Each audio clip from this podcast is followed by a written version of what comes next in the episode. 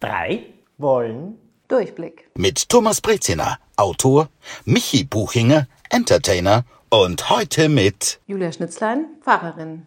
Das Thema, das mich beschäftigt, lautet, wie macht man aus einem neuen Jahr ein gutes Jahr? Gleich vorweg möchte ich sagen, ich bin ein völliger Gegner von guten Vorsätzen. Oh. Ja, ja. weil ich gute ja. Vorsätze, genau, gute Vorsätze ist das, was du überhaupt nicht machen willst und dann glaubst du am 1. Jänner, dass du es machen solltest oder musst. Ich kenne ein Fitnessstudio, in London ist das. Alle, die sich einschreiben lassen, innerhalb der ersten 20 Tage des neuen Jahres müssen die Jahresgebühr im Voraus fürs ganze Jahr bezahlen, weil sie sagen, 90 Prozent springen nach zwei Monaten wieder ab und da ist der ganze Aufwand zu groß. Also diese berühmten Vorsätze glaube ich nicht so, aber wie macht man aus einem Jahr, aus einem neuen Jahr ein gutes Jahr? Julia, jetzt wollen wir natürlich von einer Pfarrerin äh, einmal ihre Gedanken hören. Also ich bin ganz bei dir. Ich bin auch gegen ähm, diese Vorsätze, weil ich auch der Meinung bin, dass man es dann spätestens am 3. oder am 7. Jänner bereut, weil man sie eben nicht einhält, weil es nicht das ist, was man eigentlich unbedingt will, sondern was man denkt, dass man tun muss. Also gute Vorsätze ähm, im Sinn von, ich muss jetzt mehr Sport machen, davon halte ich wenig. Ich glaube, schön ist es, sich auf ein neues Jahr zu freuen. So ähm, Silvester, Neujahr ist doch immer so ein Break, ist ein, ein Moment, um innezuhalten, auch zurückzuschauen, finde ich ganz wichtig. Ähm, einfach mal diese Zäsur zu haben und zu sagen, okay, was war im letzten Jahr da, was war da gut, was war nicht so gut ich glaube, man darf nicht zu viel Erwartung in ein neues Jahr setzen. Also ein neues Jahr ist, es ist vielleicht schon ein neues Buch, ein neues Kapitel, aber das heißt ja nicht, dass die anderen Kapitel vorher vergessen waren. Also man nimmt natürlich Altes immer mit ins Neue. Ich finde gerade Silvester einen schönen Anlass, sich zu versöhnen mit Alten und eben dann versöhnt ins neue Jahr zu gehen. Das ist, glaube ich, was ganz Wichtiges.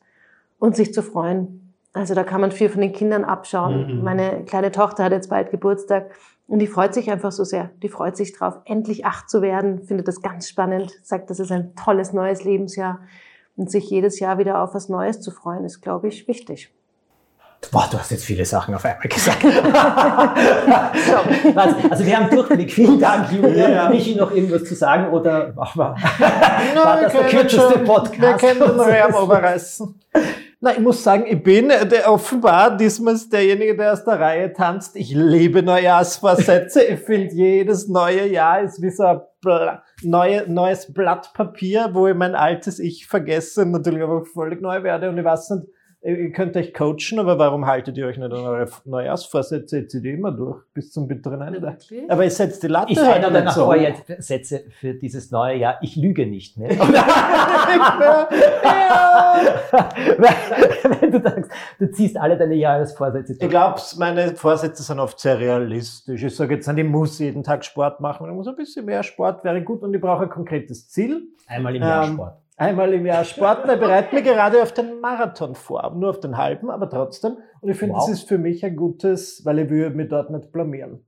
Deswegen immer, wenn ich mich so mit, mit also wenn es heißt, okay, könnte mir dort blamieren, es könnte peinlich werden, ist für mich ein guter Antrieb, ähm, dann doch dafür zu trainieren. Und das finde ich grundsätzlich ganz gut. Aber Thomas, du bist ja auch so, dass du quasi, wie ich von dir und aus deinen Büchern weiß, dass du dir dann gerne mal beschreibst, wie das Jahr in etwa wird. Aber das mhm. ist kein Vorsatz. Das Nein, ist quasi ein Titel. Ein, Titel, ein, ein Mut. Titel, ein Mut. Ich gebe jedem Jahr einen Titel. Aber vorher möchte ich wissen, Michi, da rücke ich jetzt nicht runter, deine Neujahrsvorsätze. Also schauen wir ein Jahr zurück. Wir sind am 1. Januar 2020 oder Jänner, wie man sagen will. Bitte, was hast du dir vorgenommen? Weiß gar nicht mehr so genau. Ich wollte weniger trinken. Ich habe definitiv weniger getrunken. Aber ich habe jetzt nicht gesagt, ich will nicht, also Alkohol. Ich habe jetzt nicht gesagt, ich will keinen Alkohol trinken, weil ich wusste, das wird nicht passieren. Aber ich habe es gut reduziert. Ich habe ein paar ähm, gesündere Entscheidungen in diese Richtung getroffen und ich bin einfach, ich wollte mehr, vielleicht waren es positive Vorsätze. Ich habe mir auch vorgenommen, ich will mehr Spaß haben.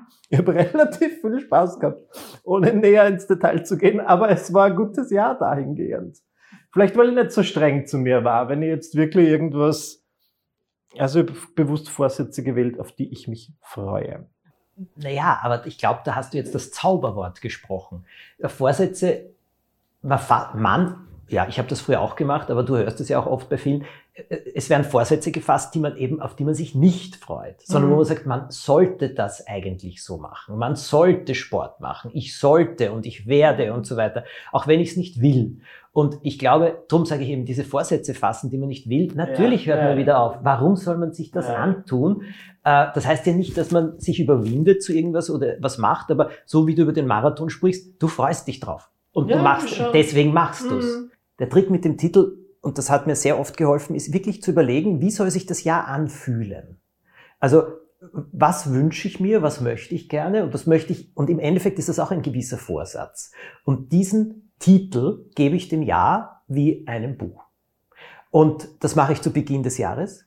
Und dann schreibe ich sehr wohl die Unterkapitel auf. Also Dinge, die ich gerne machen möchte, mhm. Dinge, die ich schaffen möchte, äh, Wünsche, die ich vielleicht umsetzen möchte rund um mich in meinem Leben. Aber natürlich, na, ich bin ein Geschichtenerzähler. Es ist immer ein bisschen wie eine Geschichte. Aber dieses Grundmotto für ein Jahr, und für mich ist es halt eben ein Titel, Rückblickend muss ich sagen, wenn ich mir das dann durchlese, ich habe das jetzt über sieben Jahre ungefähr, sieben oder acht Jahre, es ist dann wirklich in diese Richtung gegangen. Aha. Aber da sind wir ja vielleicht wirklich dann bei dem, was uns alle eigentlich wieder vereint. Also Vorsätze im Sinne von einer ähm, negativen Vorsatz, also eben ich, ich mache weniger äh, oder ich esse weniger Fett, ich höre auf zu rauchen oder sowas, die sind schwierig, weil sie eben was Unangenehmes schon gleich mit ins neue Jahr bringen. Aber wenn man eher sagt, äh, ein, ein guter Vorsatz ist das, worauf wir uns freuen, dann ähm, glaube ich, da könnten wir uns alle eher darauf einigen, dass das was ist, was ein Jahr dann eher bereichert. Ja. Und ähm, also ich erinnere mich auch, vor zwei Jahren hatte ich den ganz festen oder Vorsatz. Also da habe ich gesagt, in diesem Jahr möchte ich endlich ein, äh, was im Grünen erwerben. Also ich möchte oh. gerne ein, ein klitzekleines Grundstück im Grünen.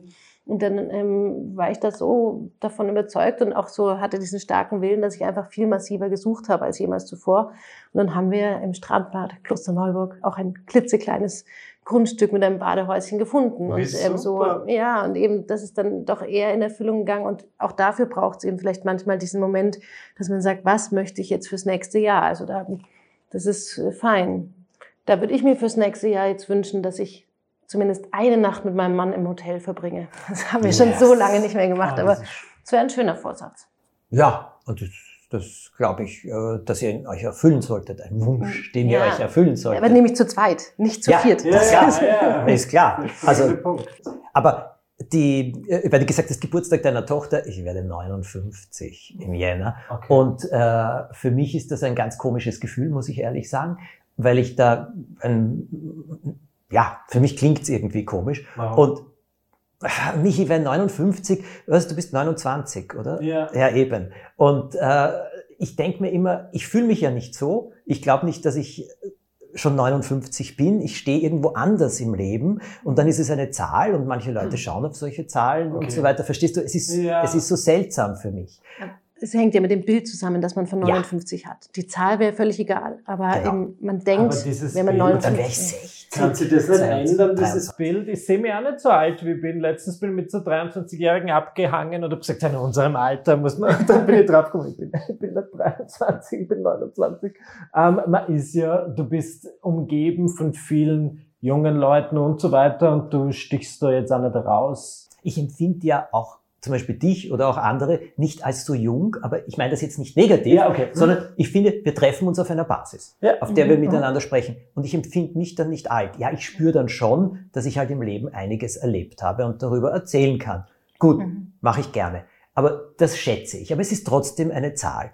Und damit man alles in die richtige Perspektive rückt, äh, ich habe das gesagt zum Ivo, habe ich gesagt, ich wäre 59. Sagt er, ja, so what? Sage ich, naja, du, dann wäre ich 60. Sagt er, ja, gut, sei dankbar, dass du am Leben bist. Ja. Mhm. Recht hat er. Also ja, sei dankbar, ja. dass, dass du 59 werden kannst. Und stimmt. Es ist alles eine Perspektive. Und was du von deiner Tochter gesagt hast, gefällt mir sehr. Aber du hast jetzt vorher so viele andere Sachen gesagt. Das alte Jahr abschließen äh, mit vergeben, sich selber vergeben mhm. und anderen vergeben, selber vergeben? Oder äh, wenn du das so gemeint hast, ja. gerne. Und wie macht man das? Na, erstmal finde ich es eben wirklich wichtig, dieses ähm, Innehalten, ähm, zurückschauen und zu sagen, was lief gut und was lief nicht so gut. Und ähm, also ich weiß schon auch, es gab bei mir Menschen, denen ich im vergangenen, jetzt vergehenden Jahr ähm, wehgetan habe, denen ich nicht gerecht geworden bin, bei denen ich mich zu wenig gemeldet habe. Und ähm, ich finde es wichtig, das wahrzunehmen und zu schauen, okay, wie kann ich ähm, das mit ins neue Jahr nehmen und das irgendwie versöhnen. Also ich, vielleicht ist ja sogar auch Silvester einfach ein total schöner Anlass, sich bei jemandem wieder zu melden und zu sagen, entschuldige, ich habe dich echt vernachlässigt, aber lass es uns im nächsten Jahr ein bisschen besser machen oder lass mich es nochmal besser machen. Das finde ich wichtig. Dann ähm, ja, ähm, Fehler, die man gemacht hat ähm, die fühlen sich in dem Moment oft ja so als Fehler an, aber vielleicht sind sie rückblickend, vielleicht kann man irgendwie auch was Gutes draus sehen. Vielleicht kann man sagen, ah, wer weiß, wofür es gut gewesen ist und vielleicht ist was Gutes draus erwachsen, auch das halt irgendwie mitnehmen. Also gnädiger mit sich selbst mhm. sein und eben nicht denken, jetzt muss alles neu und alles anders werden. Das fände ich ganz, ganz anstrengend. Jetzt sind wir wieder bei den Vorsätzen. Ja. Ähm, sondern eben, ja, das alte Jahr nochmal liebevoll umarmen oder eben das, was gewesen ist und ähm, dann halt irgendwie nach vorne schauen. Das finde ich wichtig. Das liebevoll klingt sehr gut und ich glaube, das, was du jetzt gerade gesagt hast, das Wort, das Neu der Anfang eines neuen Jahres soll ja nicht anstrengend werden. Ja. Bewusst. Also, dass man sich bewusst wird von Sachen, aber es muss ja deswegen nicht Anstrengung mhm. sein, oder? Nein. Nein. Überhaupt nicht. Ich finde es ja schön, wenn der Januar oder der Jänner ein bisschen so eine Ruhephase ist. Ist das nicht, kann man sich dann nicht immer, also wenn ich da durch meine Faulheit rechtfertigen kann, dann sage ich so, dann nehme ich mal ein Beispiel an der Natur. Weil da ist ja auch alles runtergefahren und im Winterschlaf. Aber ich merke es so, also ich bin bei einer Agentur unter Vertrag, ich glaube, die sind im ganzen Jänner eigentlich nicht da. Von dem her weiß ich das ja nicht, dass niemand was von mir will und ich finde es wirklich schön, da jetzt mal vielleicht auch diese Zeit zu nutzen und das mache ich zu Jahresende auch schon ein bisschen zu reflektieren und zu schauen, ich werde das wirklich machen, dass ich überlege, wem habe ich wehgetan. Mhm. Vielleicht ja, schreibe ich mir es auf, ich hoffe, ein Blatt Papier reicht. und sie dann mal zu melden. Vielleicht melde ich mich aber nicht direkt an Silvester, weil die Leute haben, ja. die haben schon Partystress, was du? Da ist das Fondue schon am Köcheln und ich rufe an und sage. Aber das ist Januar der perfekte Monat, oder? Ja, da ist eh sonst nichts los. Das ist eigentlich genial. Und es gibt ja diese schöne Art, äh, statt zu sagen, entschuldige, dass ich das gemacht habe, zum Beispiel zu sagen, danke für deine Geduld. Ja. Du,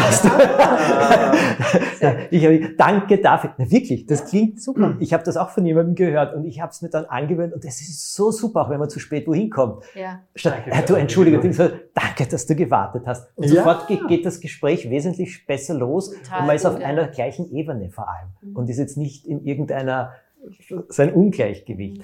Aber das mit dem Jänner, ja, Jänner ist für mich ein schwieriger Monat. Also diese Dunkelheit und so weiter. Und irgendwie bin ich auch müde. Und ich habe dieses Jahr zum ersten Mal etwas gemacht, dass ich sage, äh, normalerweise, ich arbeite gern, also das, das geht ja immer so durch. Und dann habe ich einmal gesagt, bewusst von Mitte Dezember bis Mitte Jänner teile ich nichts ein, was ich zum Beispiel abgeben muss oder tun muss. Ja. Ich kann, wenn ich will, aber ich muss nicht wissend, dass das eben auch eine gewisse Ruhezeit offensichtlich ja. ist. Mhm. So wie mir jemand erzählt hat, viele Erkältungen und so weiter kommen deswegen, weil wir uns einfach zu viel zumuten für eine Zeit, in der alles weniger Energie hat.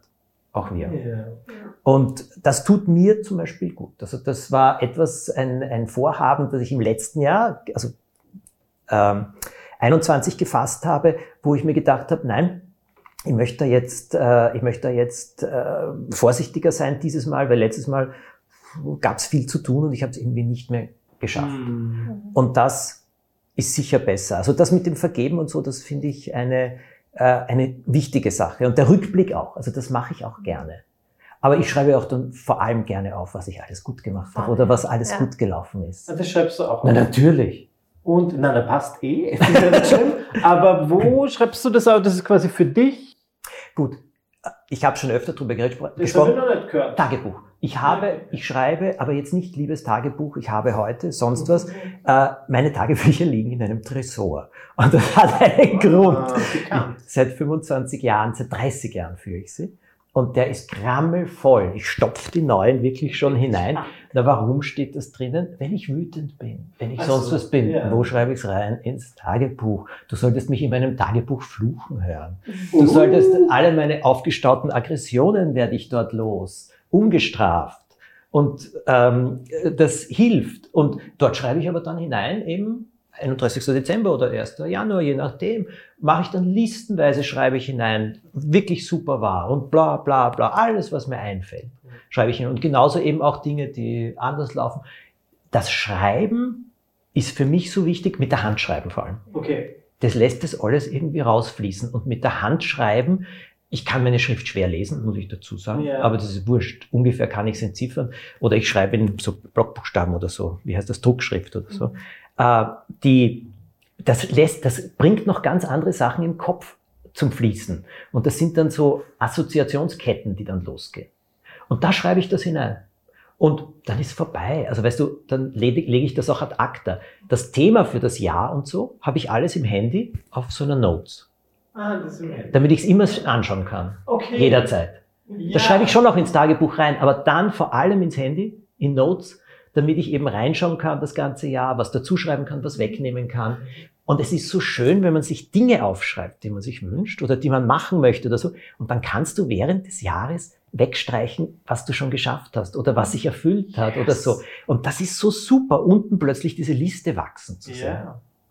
Genial. Das heißt, die Aggressionen kommen in den Tresor Ja. und das ist gut. Das Darf wirklich super. 30 Jahre nach meinem Tod geöffnet werden. Also das Habe wollte ich nämlich testamentarisch- wissen. Aha, ja, okay, ist ja, testamentarisch ja. festgelegt. 30 Jahre nach meinem Tod darf das geöffnet werden und dann kann man damit machen, was immer man will. Oho. Bis 30 dahin. Jahre, da, damit man nicht direkt noch Menschen verletzt So oder ist so. Ja, okay. Mhm. Naja, aber wenn der 30 Jahre später irgendwas über mich lässt, bin ich trotzdem sauer. Dann mache ich einen wütenden Besuch an deinem Grab. ähm, ah, Julia, was mich interessieren würde, ist, merkst du das bei den Leuten, mit denen du sprichst oder auch die jetzt dich, äh, den, dich besuchen kommen in der Kirche, wenn man das so sagen darf, ähm, dass diese Zeit eine Zeit der Reflexion ist? Ist das was, was ein Trend, also Trend unter Anführungszeichen, den man feststellen kann? Ja, würde ich, würde ich sehr klar sagen. Also es ist ja einfach, kurz vorher ist ja so eine ganz intensive Zeit mit Adventzeit, Weihnachten und so, also eine, eine auch hektische Zeit natürlich, äh, eine intensive Feierzeit und Ja. so. Und danach haben wir ja auch schon gehört, fallen einige in, in ein Loch und andere wollen eher Ruhe geben. Also es ist so eine Ruhephase, die tatsächlich, wo man merkt, da, da ist- sind auch keine großen Highlights, ähm, außer jetzt Heilige Drei Könige ähm, im Kirchenjahr, sondern da, da wird es ein bisschen ruhiger, da kann man ein bisschen sich zurücknehmen, sich zurückziehen, nachdenken. Ähm, in meinem Silvestergottesdienst mache ich eben auch immer eine Meditation über das vergangene Jahr. Das finde ich wichtig und das genießen Ja. die Leute schon auch sehr, dass sie selber für sich eben nochmal ihre Highlights ähm, nochmal reflektieren. Dann haben wir auch, äh, wir, ich lasse die Menschen äh, Wünsche auf Zettel schreiben, eben auch so gute Vorsätze fürs neue Jahr, positive Vorsätze, die bringen sie dann zum Altar. Also das ist alles irgendwie sehr schön, irgendwie so, dass man das neue Jahr mitsamt den Wünschen eben auch nochmal Gott anvertraut. Also für mich hat immer so die Jahreswende was sehr Meditatives und Spirituelles. Mhm. Also schön, ja. Ich habe ja früher etwas, ich mache das eigentlich immer noch. Der Jahreswechsel, also bei Silvester, ich mag diese aufgesetzte Fröhlichkeit nicht. Also Silvesterfeiern Mhm. sind nicht meins. Aber zu Hause Silvester zu feiern, okay, machen wir schlafen wir ein. Das passiert auch, aber ja, dann hörst du das Feuerwerk und dann bist du gleich wieder wach. Und, äh, aber die, was ich dann so gerne mache, ist wirklich zu, in diesen ersten Stunden, Minuten des Jahres, äh, so, du nennst es meditativ und wahrscheinlich ist es das auch, so einen, einen Wunsch hinauszuschicken, eben Mhm. wie sich dieses Jahr anfühlen soll, was ich möchte, diese, ein bisschen eine Ruhe. Früher bin ich so gern alleine auch dann spazieren gegangen, eine halbe Stunde, um einfach nur das zu genießen, zu mir zu Mhm. kommen, zu spüren und so weiter. Und das habe ich jetzt in letzter Zeit nicht so gemacht, aber irgendwie trotzdem gemacht. Also am ersten dann eher vielleicht. Aber früher habe ich so richtig gerne gleich nach dem Jahreswechsel großartig Mhm. gefunden. Und aber ich, dieses zur Ruhe kommen oder ja, so ein bisschen das Ja auch zu erspüren, mir bedeutet das viel. Mhm. Und das, was du jetzt auch erzählt hast. Und hat dein Jahr 22 schon einen Titel? Ja, aber den verrate ich ja nicht. Achso. Verrätst du ihn dann gegen Ende? Also manchmal wird er ja publik. Manchmal wird er publik, ja. Äh, Ich verrate ihn immer wieder, am liebsten verrate ich dann zwei Jahre im Rückblickend Okay, zwei Jahre. Oder so etwas. Also Willst ich du bin, dann, weil meine Titel, ist wenn ich jetzt irgendwas sage, Michis sexy Jahr, das würde ich nicht veröffentlichen dann. Das heißt, die Titel sind oft, sehr- aber die sind vage genug. Das ist, gib mir kurz Zeit, ich hole mein Handy. Wartet. oh, Jetzt kommt's. sag ich's dir gleich. Was es ist oder was es war, ich hab's nur, wollte die ganz genaue, äh, die ganz genaue Formulierung haben. Der Tanz mit meinem Lebenszweck. Leichter sein, höher schweben, mit beiden Beinen auf dem Boden. Okay. Das ist quasi der Untertitel. Mhm. Wow. Ja, wow. Ja, wow. Schließe mir an. Das ist sehr spezifisch, aber gleichzeitig breit genug, dass du alles Mögliche reinpasst. Und hat es sich, stand dieses Jahr, von dem du jetzt sprichst, auch unter dem Titel? Ja. Ja, also das Thema Lebenszweck, da habe ich wirklich eine sehr klare Richtung, die ich schon seit längerer Zeit spüre äh, und sehe, das ist noch einmal unterstrichen worden. Und da hat sich noch einmal einiges dazu getan. Natürlich sehr in meinem schriftstellerischen Werk, also die Bibel in Reimen waren ein ganz großer Schritt für mich und ich Ja. sehe das auch in meinem Leben, also in all dem, was ich geschrieben habe, als etwas sehr, sehr Wesentliches. Daraus ergibt sich, schau, dieses Thema äh, Freude im Leben, Freude weitergeben, aber vor allem eben auch da- das, worüber wir jetzt gerade reden. Wie kann man etwas freudig, etwas gut gestalten?